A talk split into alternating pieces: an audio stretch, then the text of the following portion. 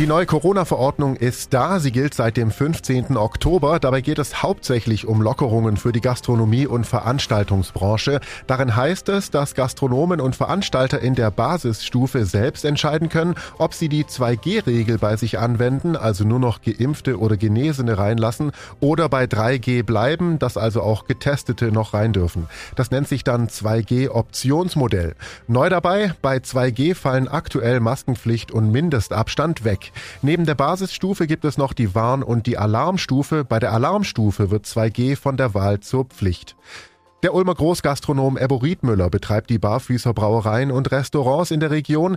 Wie gehen Sie mit dem 2G-Optionsmodell um? Nutzen Sie es oder bleiben Sie bei 3G? Also bei uns ist es so, dass wir auf jeden Fall bei 3G momentan bleiben und die Situation einfach mal abwarten, wie sie sich in Zukunft noch stärker entschärft und dass es vielleicht gar nicht mehr notwendig ist, dass man dann irgendjemand ausschließen muss. Es wäre aber schon reizvoll, 2G ohne Maske und Abstand. Was sagen Sie dazu? Also grundsätzlich hört sich das mal gut an will ich gar nichts dagegen sagen. Aber man muss ja auch darüber nachdenken, wenn man das jetzt radikal auf einmal macht, dann wäre das jetzt nicht die optimale Lösung für mich. Du musst kontrollieren und ausschließen. Und ausschließen wollen wir eigentlich nicht. Und deswegen halte ich die 3G-Lösung momentan noch, zumindest bei uns in der Gastronomie, für die, die einfach besser ist.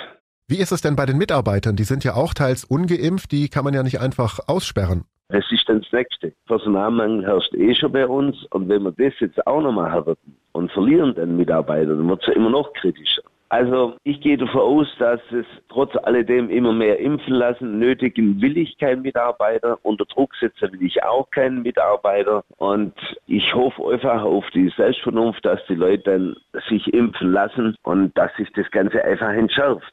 Was, wann, wo und wie ganz genau gilt, dieses Wissen hat auf Anhieb ja auch kaum jemand parat, also sowohl die Branche als auch die Gäste, wenn man sich mal umhört. Wie sehen Sie das? Nein, hat nicht wirklich jemand im Kopf, wie es genau aussieht. Ich bin ja schon froh, dass die Situation so ist, dass wir noch halbwegs normal wieder arbeiten können. Und bin immer noch guter Hoffnung, dass sich immer noch mehr impfen lassen und sich das Ganze fast in Wohlgefallen auflöst. Und wir haben das Problem immer. Das wäre eigentlich der Wunschgedanke. Vielen Dank, Großgastronom Erbo Riedmüller. Er betreibt unter anderem die Barfüßer Brauereien und Restaurants in der Region. Ich bin Paolo Percoco. Vielen Dank fürs Zuhören. Bis zum nächsten Mal. Donau 3 FM. Einfach gut informiert.